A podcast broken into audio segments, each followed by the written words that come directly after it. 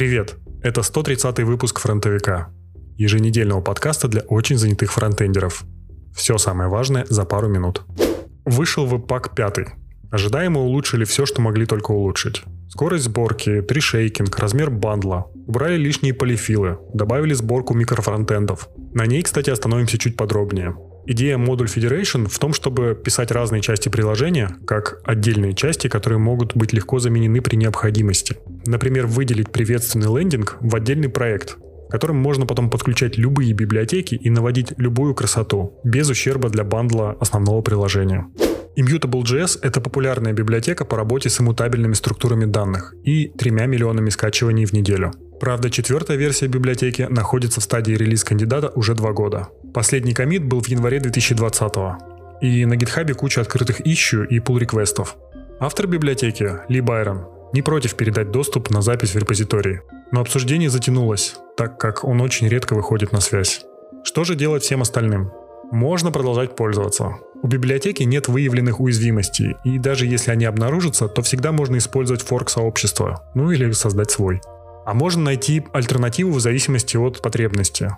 Для защиты данных от случайных изменений используйте встроенный в язык примитивы Object Freeze, Object Seal, приватные поля и замыкания.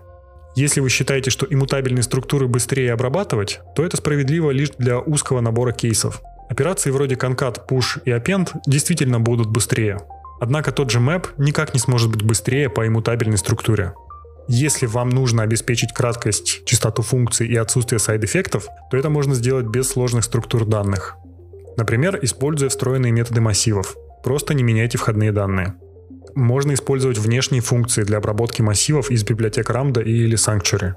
Как альтернативу рассмотрите стримоподобные обработчики, которые не создают промежуточных массивов, а прогоняют каждый элемент входного массива через конвейер заданных функций. Как это делает тот же Lodash. Ну или вы можете попробовать Immer, библиотеку, которая решает задачу иммутабельности другим способом, который отлично подходит, например, для React Redux Stack. Вместе с Node.js 15 на следующей неделе выходит новая версия NPM 7, которая содержит долгожданные фичи. Workspace, как в Learn, автоматическую установку peer dependencies, новый формат package log файла и поддержку yarn log. Новая версия была значительно отрефакторена внутри и содержит следующие обратно несовместимые изменения – Peer dependencies теперь устанавливаются автоматически. В новом NPM используется package exports, поэтому импорт внутренних NPM модулей через require теперь невозможен. Npx полностью переписан и теперь будет использовать внутри новую команду npm exec, а как отдельная команда будет теперь deprecated. Изменен вывод команды npm audit. Чтобы случайно ничего не сломать, новая версия npm пока не будет помечена как latest но ее можно будет установить вместе с обновлением Node.js до 15 версии, либо явно указав версию NPM при установке.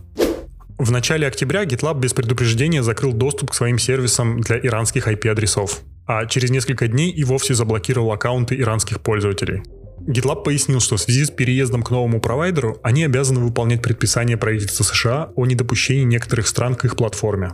На просьбы хотя бы временно открыть доступ, чтобы разработчики могли забрать свои приватные проекты, поддержка ответила, что это не в их силах, и пользователи могут рассчитывать только на локальные копии. Напишите в чат, какую платформу для хранения кода вы выберете, когда GitHub, GitLab и Bitbucket забанят вашу страну. Все ссылки на канале, канал по ссылке в описании. Это фронтовик и мне уже пора.